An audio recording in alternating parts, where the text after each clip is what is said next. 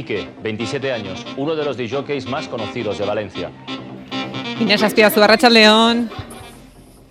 Arratxaldeon. Inés, eh, len, eh, lierni hitza entzun da, eh, lierniri esan behar niolako, noski, eh, guilty pleasurearen kontzeptua ez dugu hemen utziko, pleasurei buruz hitz egin behar dugu, eh, eni aldarrikatu dugulako, badakiguzu eniaren taldean zaudela, baina, eh, Bai. zuk, baduzu, beste geltik kenduta, eh? baina berez onartuak ez dauden beste plazer horiek, hain, bai, bueno, hainbesteko Ba, fama ez dute, bai, pixkat bai. zabo, zabor horiek, baina maite ditugunak. Bai, bueno, nik bere garaian uste dut hone honi buruz hitz egin genuela eta nik xanaia atuain goraipatu Bai. nuela. Eta beraz gain, bueno, orain dela gutxi guilty pleasure berri bat daukat, The Larkins izeneko telesail bat. Hau filminen dago, bi denboraldi ditu eta, bueno, ba, Ingalaterrako herri txiki batean berrogeita margarrengo hamarkadan gertatzen diren, bueno, familia baten historiak eta dira, oso drama minimoak dira, beti uda da, eta eta ez dakit, horrelako txorradita oso agradable bat Oso iruditzen ongi, zait. Delarkins, gora Delarkins, eta musikan, Bai, eh, bai, bai. espero ez nuen zerbait. Bai. Benet, ez, ez, ez zenuen espero? Arritu nau? Sorpresa izan da zuretzako Bai, dra- bai, Bai, Oraindik bueno, baduzu ba- ni harritzeko gaitasuna, Da. baina ez ez zaidalako gustatzen, eh? Bai, bai, bitu, eh? Ah, bale, bale. Ez, gainera, bueno, hiru urte hauetan, be- begira, oraindik almen hau izatea ez dago gaizki, eh? bai, bai. Ba, bueno, kantu, kantu hau gainera, nik nire intimitatean entzuten dut askotan, da Ozone taldearen dragon, dragonstea dintei, uno, kantu hau irutzen zait, una maravilla. Eh, gainera, bai. bideoklipa ere egazkinean. Bueno, hegazkinean, ez dakit. zutik, bai, bai, bai, pasote, pasote. Aizu, alare, em, Bai. batzuentzat kategoria honetan, hau da, guilty pleasurearen munduan eh, sartu genezaken genero bati buruz eh, hitz egingo dugu, trailerra entzuten eh, ari garelako, Zergatik hitz egin nahi duzu bakaloari buruz, ze egia da aurreko kolaborazioan aurreratu genuen honi buruz egingo genuela, baina zergatik sentitu duzu beharra honi buruz hitz egiteko? Ba, aldarrikapen txiki bat behar, bueno, txiki edo nahiko handi bat behar, behar duelako mugimendu honek. E, oraina, or, momentu hauetan ari dira material desente ba, argitaratzen, e, ba, bueno, mu, bakalau edo larrutaren e, irudia pixka garbitzeko, ezta? Ze sortu zenetik, bai, ba, prentxan eta, bueno, eta medi, bueno, e, notizietan eta berrietan eta bar, ba, bazegoen horrelako iruditegi nahiko negatibo bat mugimendu honi buruz. Eta iruditzen zait, ba, bueno, ongi legokela, ba, hobeto ezagutzea segertatu zen Valentziako El Salerreko errepide horretan, eta horretako ba, baditugu material desente. Beraz, beraz ba, bueno, hauei buruz nahiko nuke hitz egin. Bueno, gaizkak duela hilabete batzuk ekarri zuen, eh, aipatu nahi duzun telesaia, la ruta, eh, berak gustoko zuela esan zigun, zuri zer iruditu zaizu? Bai, ni ere, ni ere bastante gustatu zait. Gainera, irutzen zait oso modu, ez dakit finean dagoela eginda, ez da? Ba, bueno, musikak badu garrantzia, baina gero ere gertatzen den historia ere, ba, nahiko, nire ustetan nahiko, nahiko ondo egina dago. Gainera, bueno, em, bertan agertzen diren pertsonaiak ez da hor kuadrilla, kuadrilla bat daukagu bor, em, Borja Soler eta Carlos Márquez Márquezek egindako telesail honetan. Eta kuadrilla honek e, ba, bizitzen duena, claro, guk rutari buruz dakiguna, bada, bueno, Kanal Plusen agertu zen adibidez dokumental honetan agertzen dena, baino badaude beste hainbat testigantza eta beste hainbat historio.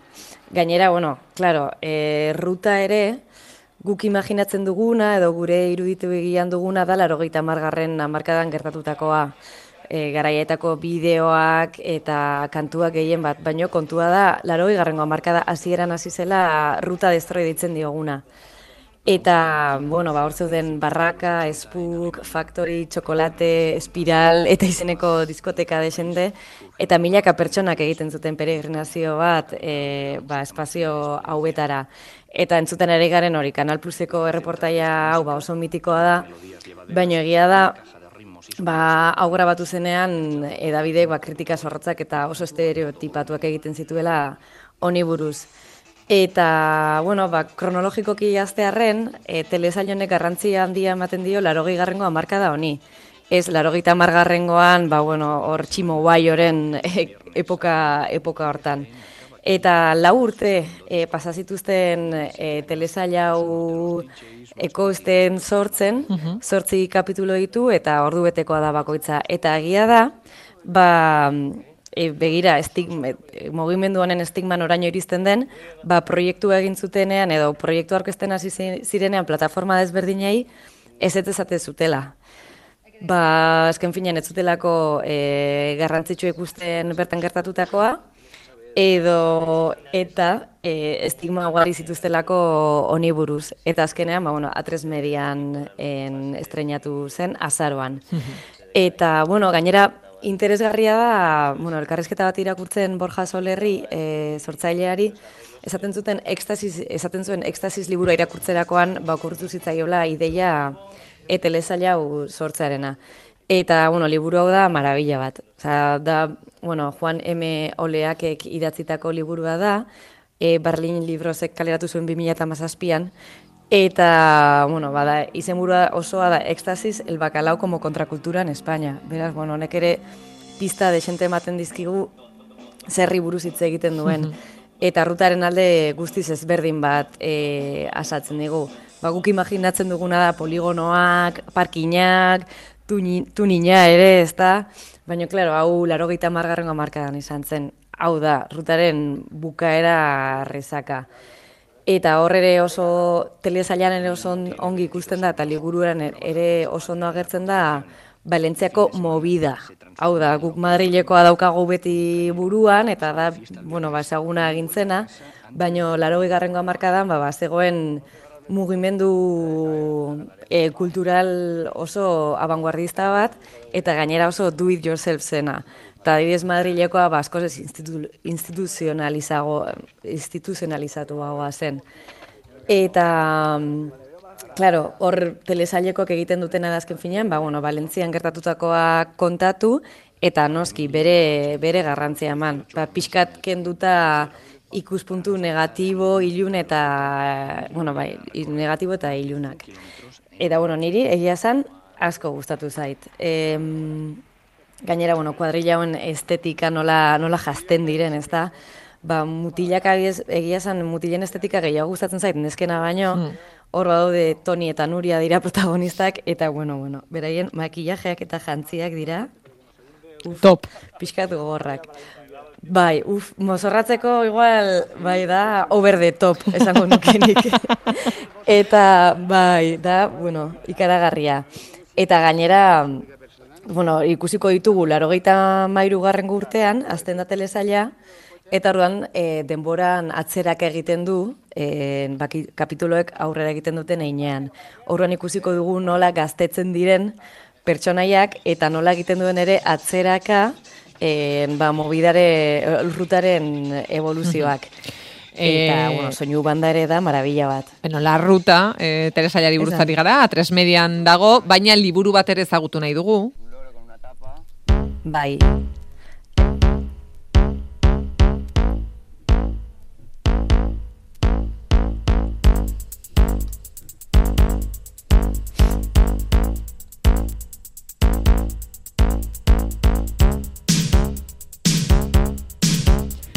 Berez bi liburu ekarri dituzu, baina ez dakit e, bai. ruta grafikari buruz hitz egiteko denbora emango digun, beraz, momentuz hitz egin ezagun, bakalau historia oral de la música en Valencia, vale. liburuari buruz, Luis Kostaren liburuari buruz.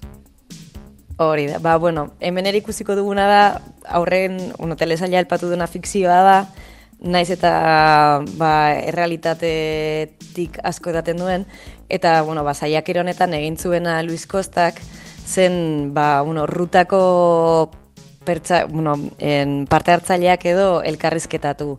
Ba, bai DJak, dantzariak, festak etantolatzen zituztenak, eta horrean, beraie kontatutako historia guztiekin, horrelako anekdotaz beteriko liburu bat e, idatzi zuen, eta egia esan oso entretenitua da. Azten zaigu azaltzen, ba, nola ziren lehenengo diska, diska dendak Balentzian, ba, bueno, hasiera batean ingalaterrara joaten ziren musika erostera, ba, Balentzian guruan ez zutelako musika modernorik edo topatzen, eta gainera ingalaterrara joten zen zirenean, eta ba hori, Balentziako tipo batzuk, ez da, horrelako Joy Division eta New Orderren diskak erosten, ba, flipatzen zuten. Nola, nora eramaten dituzte diska hauek. Eta azkenean, ba, bueno, zikzak izeneko diskadenda bat ireki zen, eta importatzen hasi ziren kanpoko diskak, eta, bueno, nola funtzionatzen zuen, nahiko ikaragarria da. Eta bakalau hitza, e, esaten da hortik hasi zela. En, diska berriak iristen zirenean, diskaden dagok esaten, zute, esaten zuen bakalaua iritsi zela. Mm. Hola, arraindegi bat izango balitz bezala. Orduan, ba, bueno, jendea joten zen DJak eta joten ziren diskak erostera. Gainera, bueno, lan egiteko modua zen ikaragarria. Pertsona bakoitzeko hamar bat gomendio egiten zizkion diska saltzaileak, orduan ba, bueno, pertsonak entzuten zituen diska hauek eta gero gero aukeratu, baina oso pertsonalizatu egiten zuten lan horrelako espazioetan. Eta bueno, gero ba hori, e, bertako partaiden anekdotak eta agertzen dira, Tximo bai, eta beraiek hitz egiten dute, tximo baio ez da agertzen, mm. e, pikatu egin zelako, Ara. bai, en, germa, bai, bai, pike, pike bat egon zen hor, e, dirudienez, German Bou, German Bou izeneko ekoizle batek sortu zuen ekstasi, ekstano abesti ezaguna, eta tximo baiok dio hori gezurra dela, eta, bueno, ba, pikatu egin zen, Eta horren batximo baiok ez du ezaten, baina gero berak bere autobiografia ere badauka. Beraz norbaitek ere tximo baioren bertxio ezagutu nahi baldin badu, badago, badago aukera. Alare, azkar bada ere, e, beste aukera bat ere karri duzu, kasuntan, ruta bai. grafika, e, zertan dira ezberdinak, biliburu hauek? Ba, kontua da, hitzak topatuko ditugula bakalauen, ruta grafikan garaiaietan egindako flyer eta posterren bilduma bat ikaragarria da liburu hau. En, beti, ba hori, musika nahiko argi daukagu zeintzen rutan, e, jantziak ere bai, baina hor badago e, beste alde artistiko bat ez zaiona orain arte garrantzia handirik eman. Eta da, ba, bueno, garaiaietan e, diseinatzaile grafiko ikaragarriak egon ziren, bueno, ba, kartel oso ikusgarriak egiten. Eta gainera, ba, bueno, behin eta berriz errepikatzen ari naizena, ezta? E, rutaren inguruan ez, egondako estigmak ba, ikusi zein bihurtu zituen mugimendu horretan sortutako aberastasun artistiko ugari eta alde grafikoa da huetako bat. Eta bueno, ba, bertan liburu nahiko nahiko lodia da, baditu baditu adibide asko, gainera diskoteketan dago banatuta eta bueno, ba, hor diseinatzaile grafikoa baldin bada norbait, hortik aldira ideia pila bat atera. Gainera, bueno, artista desberdin ugari agertzen dira, Elisa Ayala, Paco Baskuñan, Kike Kompani, Sento Lobel, eta Paco Roka ere agertzen da. Paco Roka komiki ezaguna, ba, bueno, simurrak, etxeak da egin zituen egileak, berak ere rutarentzako flyerrak eta posterrak egin zituen, eta liburaren hitzaurrea berea da.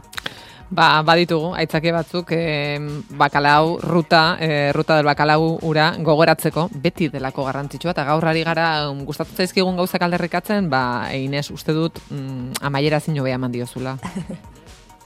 Ai, posten nahi. Ai, mendikama postegunera arte. Hori da, ondo segi.